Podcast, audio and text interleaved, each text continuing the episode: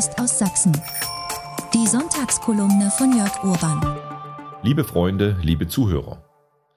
Am 17. Juni 1953 erhoben sich mehr als eine Million Deutsche in der DDR gegen die sich rapide verschlechternden politischen und wirtschaftlichen Verhältnisse.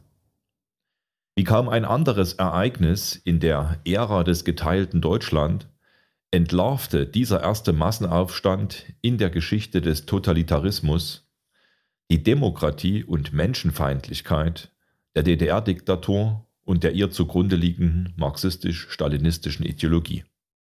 Das damalige Regime unter Walter Ulbricht konnte die friedlichen Proteste um gerechte Arbeitsbedingungen, um die Freilassung politischer Gefangener und um echte demokratische Wahlen nur durch den massiven, mit Brutalität und ohne Rücksicht auf Menschenleben geführten Einsatz der sowjetischen Besatzungstruppen niederschlagen. Die Sowjetunion verhängte das Kriegsrecht und übernahm offiziell die Regierungsgewalt in weiten Teilen der DDR. Mindestens 55 Demonstranten des 17. Juli bezahlten den Kampf für die Freiheit von der damaligen sozialistischen SED-Diktatur mit ihrem Leben. Mehr als 15.000 wurden inhaftiert und zu meist langjährigen Haftstrafen verurteilt. Doch auf Dauer ließ sich der Wunsch nach Freiheit im Ostblock nicht unterdrücken.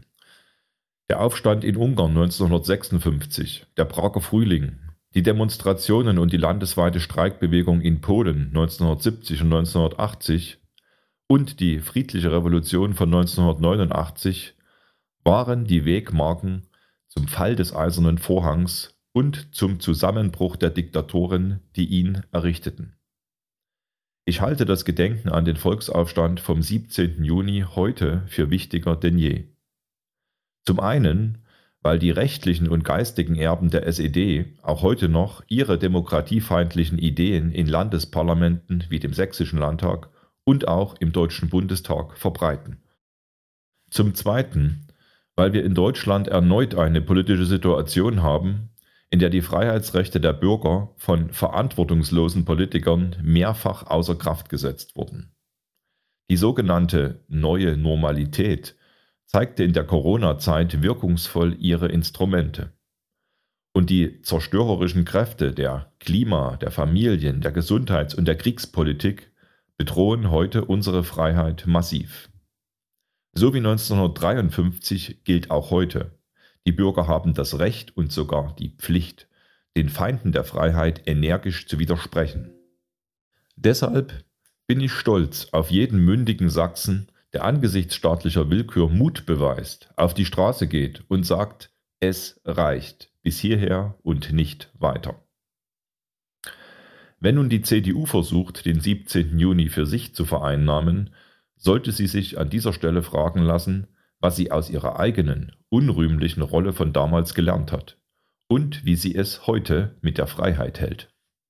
Beispielhaft für die Anbiederung der CDU-Blockpartei an die SED-Diktatur steht der damalige Vorsitzende Otto Nuschke, der 1953 all die regimetreuen CDU-Mitglieder mit großem Lob für ihr Vertrauen zur DDR bedachte.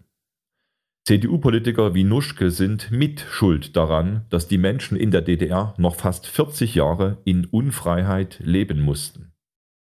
Die CDU ist schon lange nicht mehr die Hüterin der Freiheit, so wie sie es auch hier in Sachsen mit Kurt Biedenkopf einmal war. Der Wunschbürger der heutigen CDU ist gewiss nicht mehr der Bürger, der wie 1953 auf die Straße geht. Die heutige CDU wünscht sich willfährige, hörige Steuerzahler, die sich für jeden Irrsinn auspressen lassen. Die irrsinnigen Arbeitsnormen von 1953 sind die irrsinnigen CO2-Steuern von heute. Auf Kraftstoffe, auf Heizenergie, auf Lebensmittel. Heute bietet sich die CDU bei den grünen Kommunisten an. Sie arbeitet in Sachsen sogar Hand in Hand zusammen mit ihnen in einer Regierungskoalition. Diese Koalition wird von Ministerpräsident Kretschmer als ein großes Glück für unser Land bezeichnet. Die heutige CDU trägt damit maßgeblich eine freiheitsfeindliche, ans Totalitäre grenzende Verbotspolitik mit, an deren Ende die Zwangsverarmung breiter Bevölkerungsschichten steht. Solange also Herr Kretschmer mit den Feinden der Freiheit, den grünen Kommunisten, gemeinsame Sache macht, ist er ebenso wenig glaubwürdig wie einst Otto Nuschke in seiner Ost-CDU. Freiheit und Demokratie bekommt man nicht geschenkt. Sie müssen täglich beschützt und vor ihren Feinden verteidigt werden. Wir tun das mit demokratischen Mitteln. Bis nächsten Sonntag, Ihr Jörg Urban. Das war die Sonntagskolumne von Jörg Urban. Jetzt überall auch als Podcast.